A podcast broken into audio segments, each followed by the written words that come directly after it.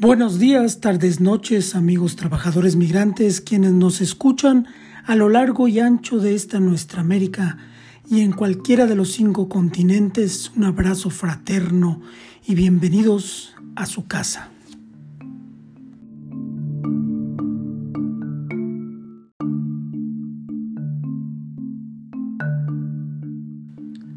Hoy, en el búnker del migrante que es tu refugio cultural, vamos a dar seguimiento a la serie que ustedes mismos crearon y que se llama Nuestras historias de terror. Hoy vamos a presentar El Nahual de Songolica, Veracruz.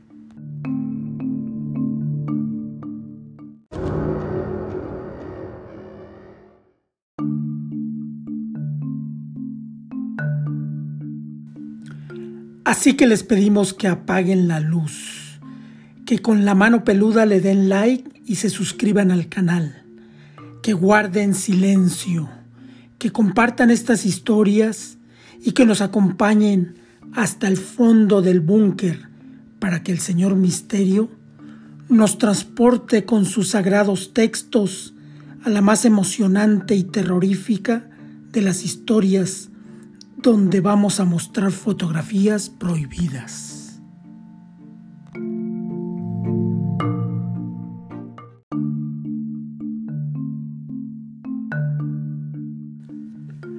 Día de hoy vamos a contar la historia que nos mandó Ulises Huiquilpa Sánchez, originario de Songolica, Veracruz, la zona que hoy se conoce como el Himalaya de la espeleología mexicana.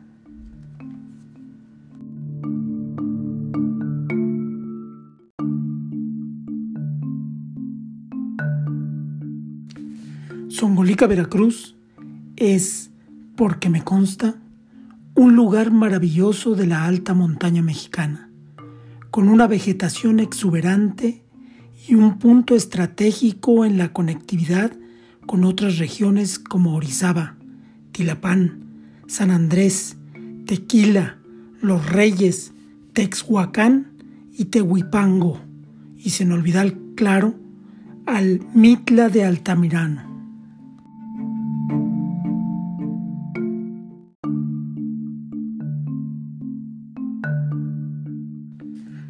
Además de todo esto, la alta montaña de Songolica guarda una de las joyas más preciadas de la humanidad, pues es la zona con mayor número de cavernas en América.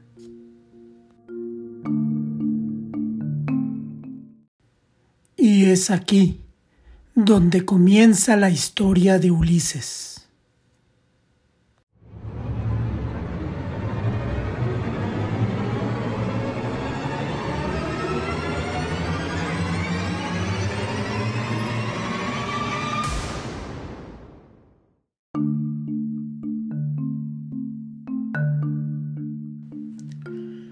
Ulises nació y creció en Songolica, Veracruz.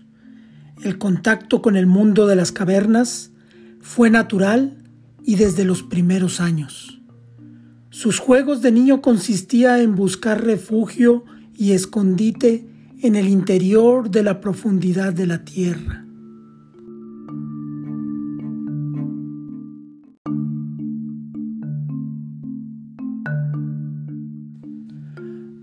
Creció en este ambiente apegado a la naturaleza, a su religión y tradiciones. Y cada año que pasaba, su fe, su orgullo y su superioridad corporal lo convertían en un ser imparable a la hora de buscar nuevas grietas, atajos y entradas que le permitieran ir cada vez más y más profundo al interior de esas cavernas.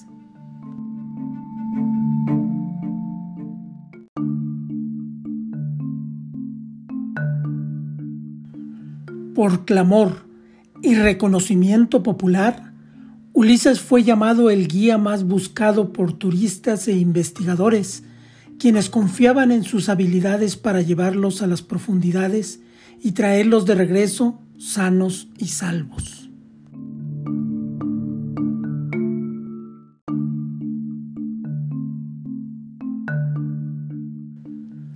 Ulises poseía un cuerpo perfecto, adaptado y diseñado por propia evolución para vivir literalmente dentro de las extremas condiciones que se imponen en aquellas profundas, sofocantes y obscuras cavernas.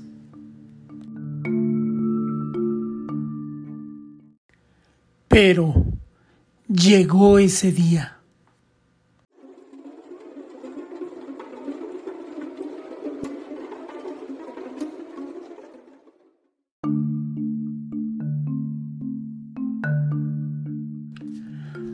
Ulises Huiquilpa Sánchez nos cuenta que, tres meses antes de que tomara la decisión de emigrar a los alrededores de Hamilton, Ontario, en Canadá, que es donde hoy radica, y de donde nos mandó esta historia y las fotografías de las pruebas de su dicho,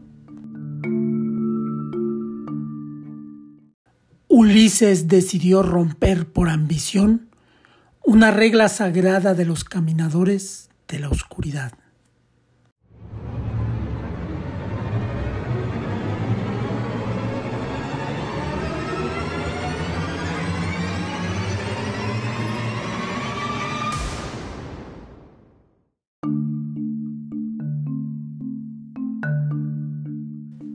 Pues por todos he sabido que el primer viernes de cada marzo, año con año, los caminadores de la oscuridad no pueden pasar más allá de donde se dejan las ofrendas que celebran el renacimiento de la vida en el interior de la gruta de los Zimpiles en la celebración náhuatl de los Xochitlalis.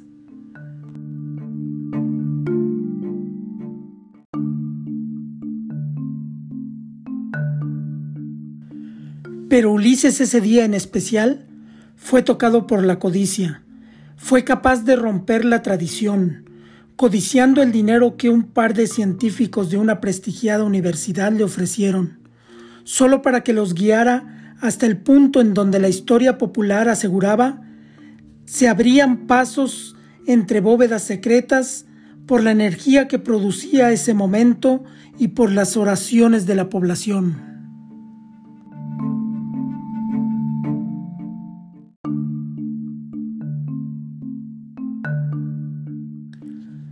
Sin entrar en detalle y queriendo desviar la atención de ese suceso paranormal y misterioso, Ulises interrumpe nuestra pregunta. Y luego nos dice que él y los dos investigadores disfrazados de locales siguieron a los sacerdotes sagrados hasta el lugar donde dejan la ofrenda y que antes de terminar la ceremonia ellos pudieron sentir cómo en apariencia la roca se hacía maleable y parecía cambiar de lugar, dejando ver nuevos accesos y grietas dentro de esa cueva.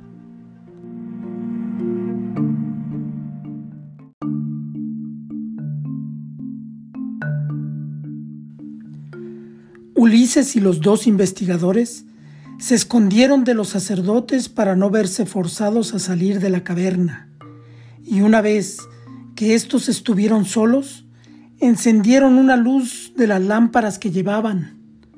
Nos dice Ulises que después de unos minutos de búsqueda, él localizó una de las nuevas grietas que habrían quedado abiertas por el extraño movimiento.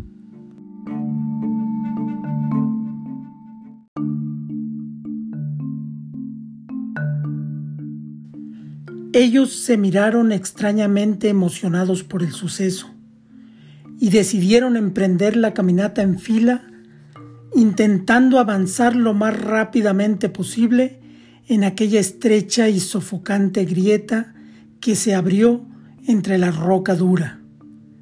Aquella grieta más que un paisaje esculpido por la naturaleza, parecía el resultado del trabajo más dedicado de experimentados excavadores, aunque muy estrecha, la talla de sus paredes permitía avanzar a buen paso en fila, pues no tenía los filosos salientes que detienen la marcha.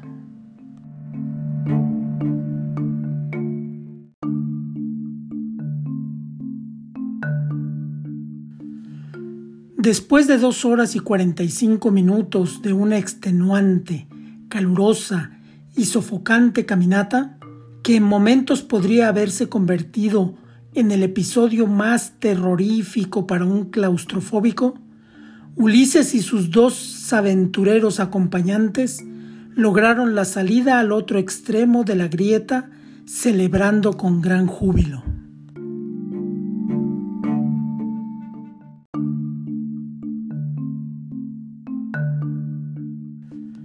Nos cuenta Ulises que de momento sintieron alivio al salir de aquel estrecho lugar en la inmensa bóveda. Esta bóveda consistía en un perfecto círculo. En un momento ellos llegaron a pensar que aquel lugar correspondía a un distribuidor de drenaje en alguna importante ciudad cercana.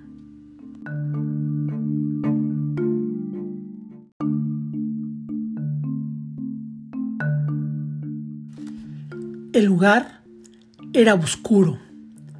Estaba inundado con agua cristalina hasta la altura de las rodillas. Sobresalía en el centro de la bóveda un cúmulo que parecía, en una primera impresión, una pequeña isla de rocas blancas, pero el olor era insoportable.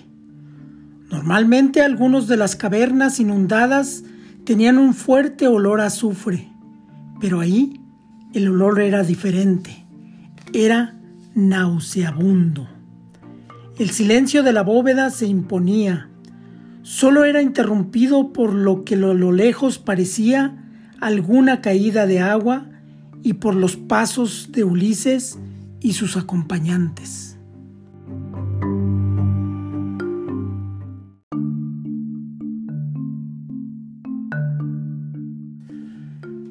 Recorrieron erráticamente el lugar por al menos dos horas, y cuando decidieron acercarse a la isla que estaba en el centro, notaron que el olor se hacía a cada paso más fuerte e insoportable. Aún así, decidieron avanzar hasta la blanca isla. El agua siempre se mantuvo al mismo nivel, por lo que presumían era un suelo creado por la mano del hombre. El impacto fue brutal. Al alcanzar uno de los lados de la isla y percatarse de que lo que parecía ser un cúmulo de pequeñas rocas blancas, en realidad era un montón de cráneos y huesos humanos.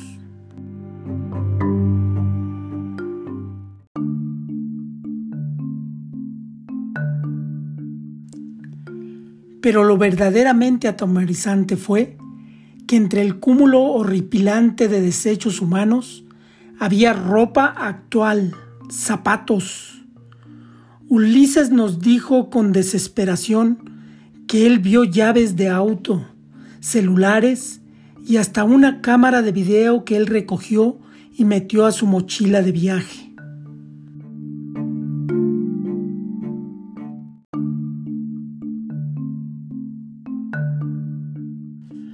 Realmente con el corazón oprimido por aquel horrendo espectáculo, con miedo, decidieron salir de aquel lugar lo más rápido posible. Pensaron que debían de dar aviso a las autoridades, pues seguramente eso era obra de alguno de los grupos de delincuentes organizados que merodeaban el lugar.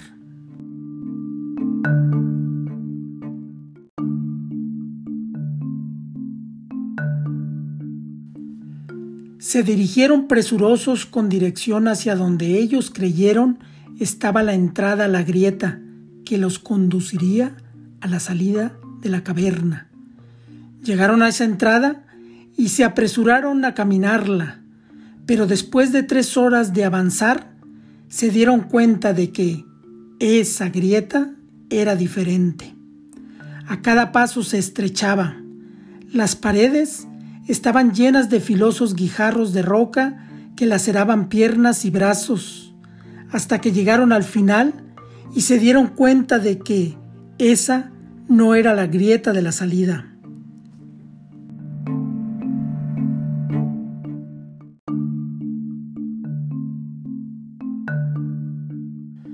Avanzaron ya muy cansados de regreso. El calor sofocante los agotaba. Llegaron nuevamente a la bóveda y siguieron la pared con la finalidad de encontrar la otra salida, descubriendo con terror de que aquella enorme bóveda tenía cientos de salidas iguales y que lo único diferente era una pequeña marca en la parte superior que posiblemente correspondía a un número o algún nombre, pero con signos completamente diferentes para el ser humano.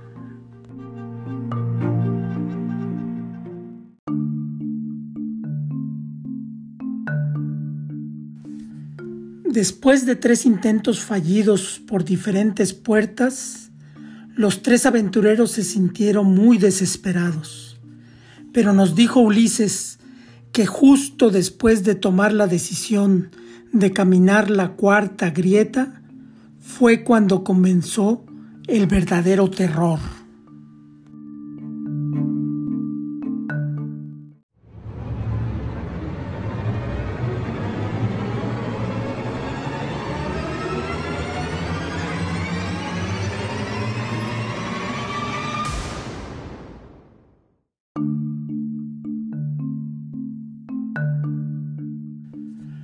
Mientras Ulises y sus dos acompañantes comenzaban los preparativos para la expedición, comenzaron a escuchar un zumbido grave, un sonido que por sí solo presagiaba lo peor.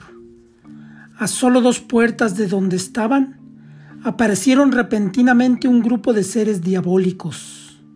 Al principio parecían humanoides, pero al poner sobre ellos la luz de nuestras lámparas, nos dijo Ulises, claramente quedaba expuestas sus extremidades, que parecían como patas de animales, pero con la piel llena de escamas, como los peces o los reptiles.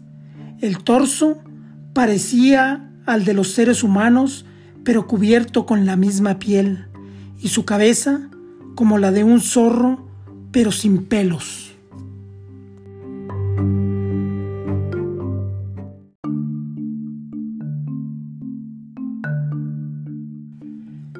Llevaban con ellos a un hombre moribundo que gritaba de dolor. Cuando ellos se dieron cuenta de nuestra presencia, nos dice Ulises, dos de ellos a la velocidad del rayo llevaron a su presa hasta el cúmulo de huesos y de alguna manera pudimos ver que aquel hombre prácticamente lo partían en dos, como si de una explosión se tratara. El terror nos invadió Comenzamos a correr en diferentes direcciones. Pude ver, nos cuenta Ulises, una estela de agua que levantaban aquellos hombres o seres cuando corrían para capturarnos.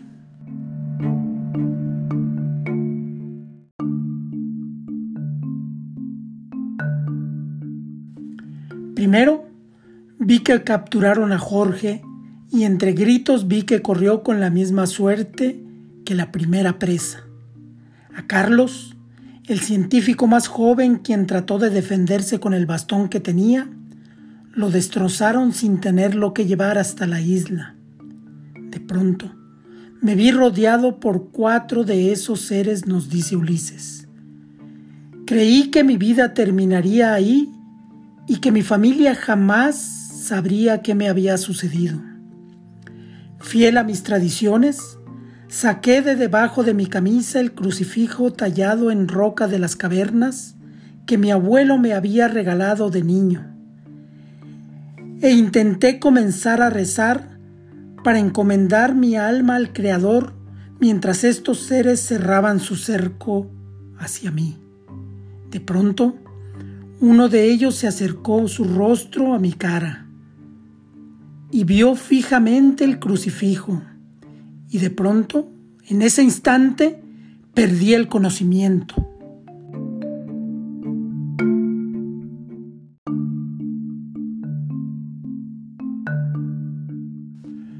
Poco tiempo después desperté en mi cuarto con un dolor muy fuerte en mis orejas y una sensación de frío que me congelaba.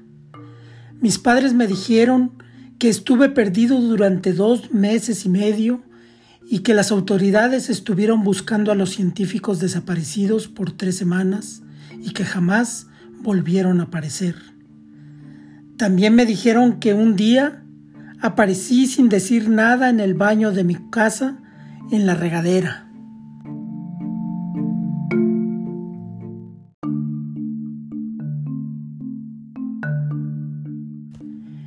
Ellos fueron muy herméticos, pero siempre se mostraron preocupados.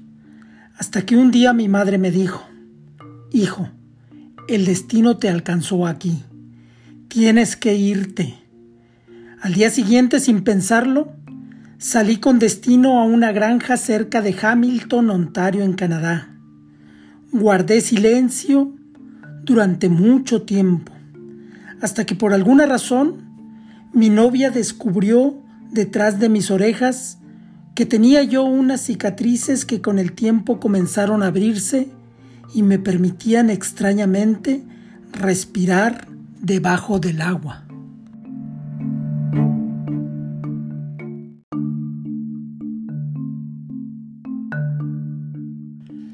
Después descubrí entre mis cosas, nos dice Ulises, la vieja cámara de video que encontré en el aberrante cúmulo de huesos, y al ver el anuncio del búnker del migrante, decidí dar a conocer mi historia y presentar las pruebas que a continuación verán.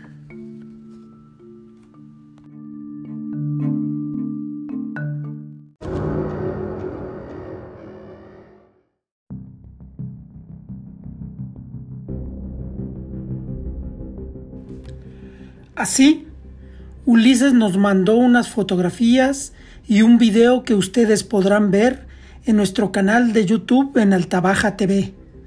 Se darán cuenta del terrible secreto.